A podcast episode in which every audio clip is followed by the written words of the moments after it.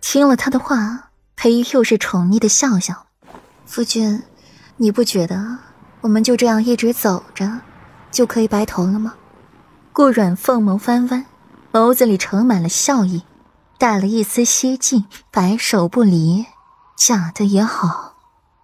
嗯，愿得一心人，白首不相离。不可能出现在他们身上，身份不允许他们这么做。裴玉眸光暗淡了几分，却也不忍心打破他的幻想。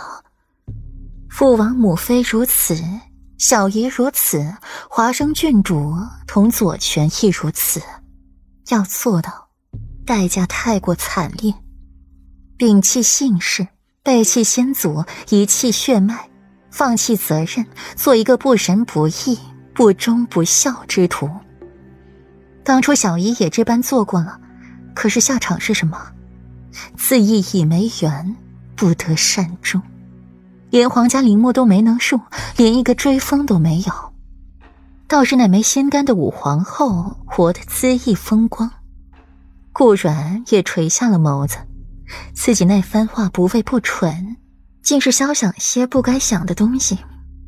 不过裴玉这一声“嗯”字是什么意思？有些时候。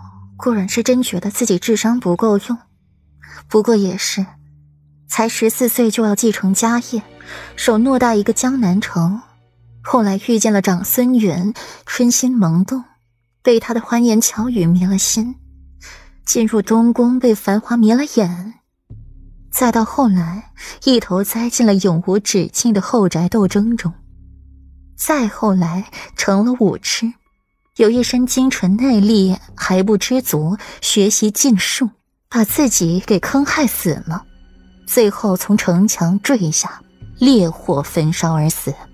后来更是做了好几年的孤魂野鬼，面对情字，他还是一窍不通，懵懂无知，自认为爱长孙允，后来恨了他，以为是由爱生恨。却不想在护国寺一行见到长孙允时，心里早就对他没了别的感情，只剩下淡淡的厌恶及痛恨。外面夜色浓郁，风雪不断，里面却是炭火地龙将屋子烧得温暖，即便穿着薄衣也不觉得冷。裴玉拿过了干毛巾，替顾软弄干头发，一时间温馨不已。顾阮理所当然的享受着裴玉的伺候，心里边腹诽不已。那些人传的都是一些什么乱七八糟的玩意儿？数百人，明明是近十七万人，而且那时候先王还健在，到他们嘴里却成了先皇驾崩，真能掰！还是自家夫君靠谱？软软。你就没想过为夫是骗你的吗？看到顾阮心中所想，裴玉心情甚是愉悦，自己就是得小美人的信任。没有，因为我了解夫君呢。顾阮笑眼如花，裴玉脸色却沉了许多，不是信任，是了解。